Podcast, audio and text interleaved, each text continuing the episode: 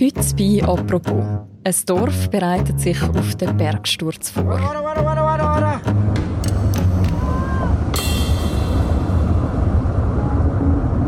An vielen Orten in der Schweiz könnten riesige Mengen an Gestein und Fels ins Rutschen kommen.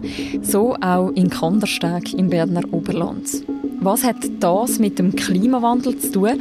Und wie lebt das Dorf weiter, wenn man ständig parat muss sein für Katastrophen? Der Cyril Pinto, Redakteur bei der Sonntagszeitung, hat sich vor Ort ein Bild gemacht und er ist heute zu Gast im Podcast «Apropos». Mein Name ist Mirja Gabatuller. Hallo Cyril. Hallo, vielen Dank für die Einladung. Sehr gern. Cyril, du hast vor kurzem Kandersteg besucht. Das ist eigentlich, wenn ich es richtig in Erinnerung habe, so ein richtiges Postkartendorf, oder? Ja, es ist Wahnsinn. Also, wenn man da ankommt, ähm, es ist richtig ausgeputzt, an jeder Ecke hat es Geranien. Es sind ganz viele Touristen sind in dem Dorf unterwegs. Man fragt sich wirklich, warum sind hier so viele Autos mit Nummernschildern aus Frankreich, Italien, Deutschland? und wenn man dann nachher einen Brief geht mit der Gondelbahn in Richtung Öschenensee und man dann da so auf dem breiten Wanderweg in Richtung von dem See läuft, ist es natürlich klar. Es ist ein wunderschöner Berg, ein Juwel. Es ist ähm, so richtig kitschig mit einer Felswand im Hintergrund und der weißen Bergen oben dran. Es ist wirklich so ein Postkartenmotiv, wie man das sonst selten so in einer, in einer Alpe findet. Das ist wirklich Wahnsinn. Mhm, also wenn du das so beschreibst, werde ich ein bisschen eifersüchtig. Aber der schöne Öschinensee, das ist ja nicht der Hauptanlass von deinem Besuch, oder? Nein, es ist wirklich ironisch, der See, der da oben ist, der Öschinensee, der ist überhaupt durch einen Felssturz entstanden. Darum hat der See auch gar keine Abläufe, sondern das Wasser sucht sich unterirdisch im Gröll einen Weg und das kommt erst 100 Meter weiter unten vom See, kommt das einfach plötzlich ähm, wie eine Quelle uns und läuft dann in Richtung Kandersteg. Und das ist auch so das Ironische an der Geschichte, weil jetzt im Moment wird der Öschinensee oder das Gebiet da oben wird wieder von einem Felssturz bedroht und ähm, es ist ähm, im Moment so, es sind sehr viele Geologen, Ingenieure da in dem Gebiet unterwegs, die das überwachen. Die haben ähm, sehr viele GPS-Radaranlagen haben die da aufgebaut, dass man das permanent 24 Stunden kann überwachen weil es ist wirklich recht eine große Gefahr, wenn man da ist, ist man sich das gar nicht so bewusst. Ähm, wenn man es nicht weiß, weiß man es nicht, merkt man es nicht. Aber ähm, wenn man mit den Experten redet und, und die einem das erklären, ist es wirklich, ist es wirklich recht eindrücklich, was da für Mengen an Gestein und Gröll in Bewegung sind. Mhm.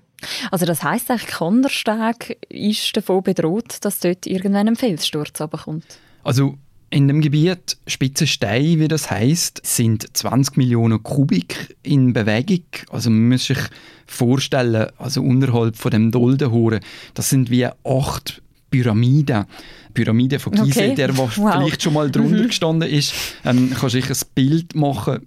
Also es ist eine riesige Menge an, an Gestein, die da im Moment in Bewegung ist. Also es ist so, dass die Gesamtmenge aber allein schon das Szenario, das wahrscheinlich ist in den nächsten zehn Jahren, sagen die Geologen, werden da 8 Millionen Kubik kommen.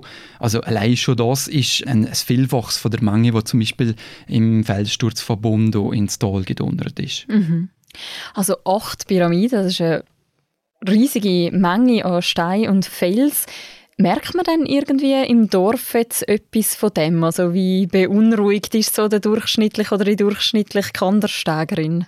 Also im Dorf selber, wenn man da ist, merkt man überhaupt nichts von dem. Man ist unterwegs, man hat auch den Eindruck, die ganzen Touristen, die Gäste, die da oben sind, die achten sich auch gar nicht. Es gibt auch nicht irgendwelche Anzeichen oder so. Wenn man mit den Leuten von Kandersteg, den Einheimischen, redet, dann ist das gerade sofort ein Gesprächsthema. Aber es ist jetzt nicht so, dass die Leute irgendwie beunruhigt wären oder irgendwie Angst hätten oder so, sondern es ist eher so eine leichte Sorge um die Zukunft vom Dorf. Also man vertraut wirklich sehr auf die Expertise von den Fachleuten, die das unter Beobachtung haben. Man vertraut darauf, dass man da rechtzeitig gewarnt wird. Es ist mehr so die Sorge, wie geht es jetzt mit dem Dorf weiter. Du hast vorhin schon den Bergsturz von Bondo erwähnt, 2017. Um uns vielleicht das noch mal kurz in Erinnerung zu rufen. Was ist damals passiert? Warte, warte, warte, warte, warte.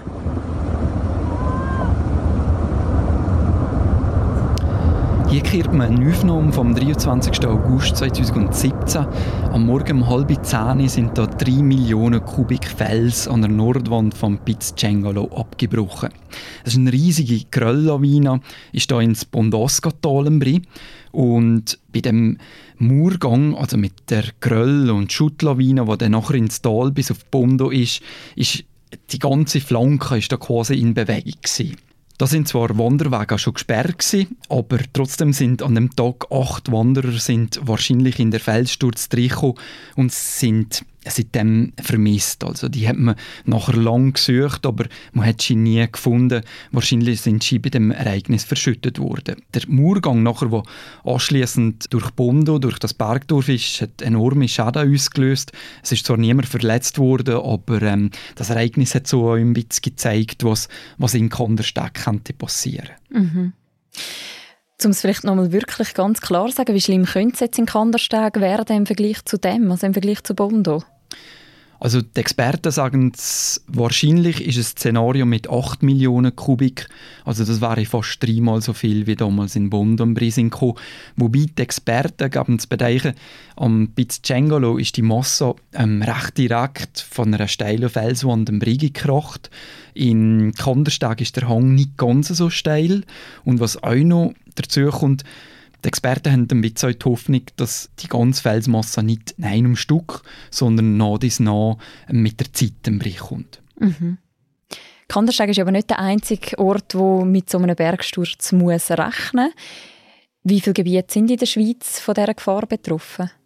Also das Bundesamt für Umwelt, das hat das mal alles angeschaut, hat ähm, eingeschätzt, ähm, wo sind überall so Permafrostgebiete. Es gibt auch eine super Karte, die so eine Übersicht bietet über die ganzen Gebiete und die Experten vom Bund sind zum Schluss gekommen, es sind so 6 bis 8 Prozent der ganzen Fläche von der Schweiz. Also recht ein grosser Anteil, wo Permafrostgebiet ist. Das sind vor allem so Gebiete zwischen 2.500 bis 3.500 Meter, wo jetzt in den letzten paar Jahrzehnten sind da die Temperaturen gestiegen und durch das, dass im Sommer einfach recht heiß ist, ist der gefrorene Untergrund ist, ähm, jetzt aufgetaut worden.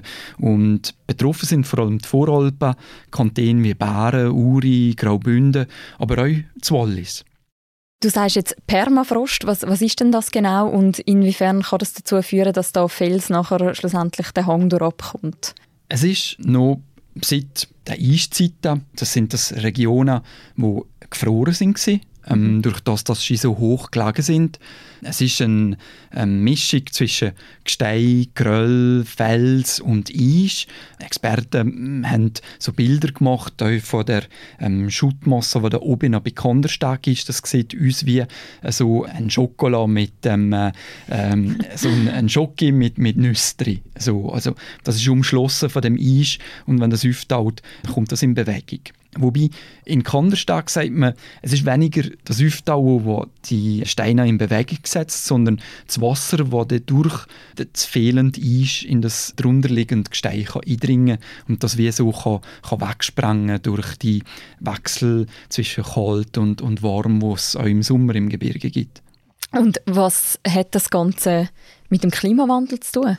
Also Felsstürze in den Alpen hat es schon immer gegeben. Aber was jetzt einfach zunimmt, ist, dass der Untergrund instabiler wird. Wenn ich mit dem Leiter vom Amt für Naturgefahren, mit dem Nils Halen vom Kanton Bern geredet habe, er hat mir gesagt, es werden im Kanton Bern sicher nicht 50 so Ereignisse in Zukunft auf uns zukommen, aber es werden sicher solche ähnliche Ereignisse, wie man jetzt in Kandersteg hat, werden öfters auftreten. Es ist einfach, weil, weil so in den Bergen einfach immer wärmer wird, der Boden auf und führt zu ganz verschiedenen Problemen. Also es gibt im Kanton Bern gibt's noch andere Beispiele. Es gibt zum Beispiel bei Gütonnen an der Grimselpoststraße gibt es auch so einen Hang, wo recht in Bewegung ist, weg dem Permafrost. Es gibt aber in Alpen gibt's ganz viele so Beispiele.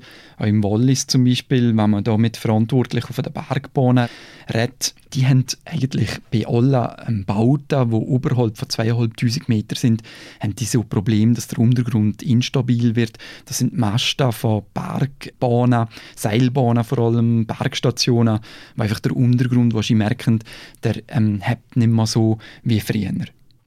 Also dass Klima wärmer wird, das hat einfach gerade in den Bergregionen wirklich so Folgen, die man jetzt eigentlich heute schon spürt. Ja, also das Sichtbarste ist ja der Gletscherschwund, der jetzt schon seit Jahrzehnten ein Thema ist, wo man gesehen hat. Was jetzt einfach neu ist, ist, dass es ähm, im Zusammenhang mit dem Klimawandel in den Bergen auch vermehrt zu Naturereignissen kommt. Zum Beispiel im Kanton Bären, wenn man bei dem Kanton will bleiben, hat man jetzt seit Jahren ein Problem mit dem Gletschersee auf der Plan Mord. Das ist ein Gletschersee, der sich jeden Sommer bildet, wo sich anstaut und nachher, wenn er ausbricht, ähm, zu Überschwemmungen im Gebiet darunter führt. Das ist zum Beispiel ein Beispiel für so ein Ereignis, das durch den Klimawandel hervorgerufen wird, wo einfach auch zu Kosten führt, wo der Kanton sehr viel Geld muss investieren für das Ganze zu sichern, was sehr aufwendig ist. Im Kanton Wallis zum Beispiel hat man durch das Abschmelzen vom Aletsch-Gletscher hat man einen ganzen Hang, wo instabil wurde ist, die Moosflühe bei der Riederalp. Das ist zum Beispiel etwas, was man vorher so noch nicht kennt hat, wo also mhm. neu ist. Man hat ja jetzt in Kandersteg eigentlich noch Zeit, um sich vorzubereiten auf so einen Bergsturz. Wie wird man sich denn vor dem schützen, damit es eben nicht zu so einer Katastrophe kommt wie in Bondo? In Kandersteg hat man ein extrem großes jetzt so Überwachungsdispositiv aufgezogen. Also man hat, glaube ich, ein Dutzend so GPS-Sensoren, man hat Radaranlagen installiert, wo Tag und Nacht bei jedem Wetter jede Bewegung die registrieren. Und die Experten haben der Gemeinde wie versichert, dass Ski 48 Stunden bevor das Ereignis auftritt, die Bevölkerung kann warnen Also es ist so, dass ähm, offenbar das ganze Gebiet schneller in Bewegung geraten, bevor das es zu einem Ereignis kommt. Das weiß man so aus, aus Erfahrungen. Du hast gerade schon gesagt, 48 Stunden hat man Zeit für die Evakuierung. Wenn es jetzt wirklich so zum Ernstfall käme, wie muss man sich denn das genau vorstellen? Also was wäre da der Plan? Einfach alle weg? Also in dem Sommer hat man das schon einmal so wie gehabt. Also es ist recht prekär in dem Sinn, dass der ganze Hang in Bewegung war. Und dann hat man entschieden, man tut jeden Morgen um 7 Uhr einen Rapport durchführen. Das ist Polizei ist da, die Experten vom Kanton in Sachen Naturgefahr, der Gemeindepräsident ist auch da. Und da hat man jeden Morgen gesagt, das ist heute jetzt die Lage. Und aufgrund von der Lagebeurteilung hat man dann gesagt, man tut jetzt zum Beispiel Beobachtungsposten aufstellen, wo das Gebiet, ähm, wo abgesperrt ist, im Auge kennt und wo vielleicht sogar Leute wegweisen, die da durchwählen laufen aber ähm, jetzt, wenn zum Beispiel die Experten entscheiden, okay, es ist so prekär, dass man muss evakuieren muss, dann würden wir die Leute, die gefährdet sind, auffordern, ihre Häuser zu verlassen und würde einfach äh, während einer gewissen Zeit einfach das Dorf äh, evakuieren. Mhm. Was bedeutet denn das für so ein Dorf und seine Bewohner in so einer Gefahrenzone zu leben? Als ich da oben war, habe ich so wieder den Eindruck gehabt, sie haben sich wie an die Situation gewöhnt. Es ist so eine fatalistische Stimmung von, ja, wenn das große Ereignis kommt, können wir eh nichts machen, außer uns in Sicherheit bringen und das machen wir und das funktioniert auch. Was ich eher so den Eindruck hatte, ist, dass die Leute sich einfach um, um die Zukunft Sorgen machen. Also es ist ja jetzt mit der Gefahrenzone, die man da eingerichtet hat, ist quasi ein großer Teil vom Dorf ist ein ähm, Bauverbot überlegt worden. Zum Beispiel kann man in einem Dorf kehren, wenn man jetzt irgendwie eine, neue Liftwelt anbringen an der Aussenfassade vom Gebäude. Zum Beispiel, das wäre nicht mehr möglich. Es sind Hotels da, mhm. wo die investieren und so weiter. Und das gibt so den Leuten wie das Gefühl, oder ich habe den Eindruck bekommen, dass die Leute sich auch fragen, ja, was, was haben wir überhaupt noch für eine Zukunft hier? Es gibt ja wie auf der einen Seite den Wunsch, du beschreibst das auch sehr schön in deiner Reportage von Kandersteg, dass das Leben irgendwie weitergehen soll, dass eben auch der Tourismus irgendwie soll weitergehen nicht soll einschlafen Und auf der anderen Seite muss man ja auch die Gefahr trotzdem ernst nehmen, wo da lauert sozusagen. Wie schafft Kandersteg da eine Balance? Also ich glaube, in Bergen da gibt es keine Balance, da gibt es nur die Schwerkraft. Ähm, die Menschen vor Ort die haben wie keine Wahl, also es kommt oder es kommt nicht. Ähm, sie nehmen das hin. Aber was ich auch so gespürt habe, ist, dass die Leute einfach auch ein bisschen auf die Solidarität vom Unterland zählen. Also, dass wir einfach auch äh, Verständnis haben für ihre Situation und dass man jetzt euch nicht ähm, wieder dafür kritisiert, für die Art, wie sie, ähm, wie sie sind, wie sie leben, sondern dass man einfach auch miteinander einfach auch eine Lösung findet, für das Leben in den Bergen überhaupt noch zu ermöglichen, weil es ist ein Teil von der Schweiz, es ist ein Teil von unserer Identität auch. Also, ich meine, der Tourismus hat äh, die Schweiz auch, auch gross gemacht, für das sind wir bekannt und ähm, ich glaube, es braucht auch wie Lesungen, wo, wo einfach auch den Berggebieten in Zukunft das Leben ermöglicht. Mhm. Und auch ermöglichen weiterhin den schönen Anblick vom Öschinensee zu betrachten. genau. Danke vielmals, Cyril, für das Gespräch. Ja, merci für die Einladung. Das war eine weitere Folge von «Apropos», dem täglichen Podcast vom «Tagesanzeiger» und von der Redaktion Tamedia. Die nächste Folge von uns gibt es morgen wieder. Bis dann, macht's gut. Ciao zusammen.